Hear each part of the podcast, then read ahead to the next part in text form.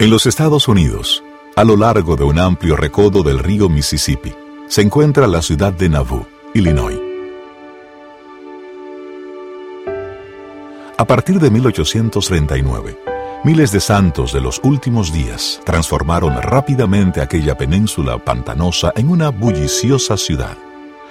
A primera vista, los pasajeros de los barcos de vapor del Mississippi debieron haber pensado que estaban pasando frente a una ciudad ribereña más, pero se miraba algo que indicaba que Nauvoo era diferente.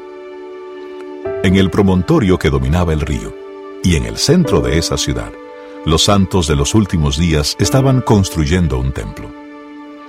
Una vez terminado, el templo de Nauvoo sería el edificio más grande situado junto al río Mississippi en ese momento. Pero los constructores del templo de Nauvoo no pretendían construir un simple monumento. Para ellos, era un edificio sagrado, un lugar para que los santos de los últimos días adoraran a Dios.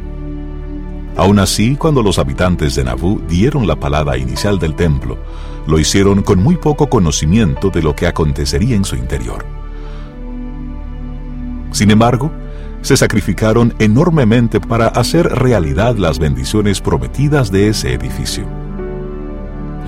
Este podcast analiza ese sacrificio al examinar lo que el templo significaba para los santos de los últimos días en la década de 1840.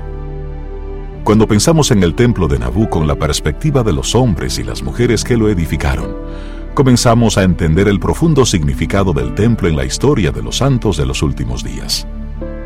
Esa es la meta del Templo de Nabú, un podcast sobre los documentos de José Smith.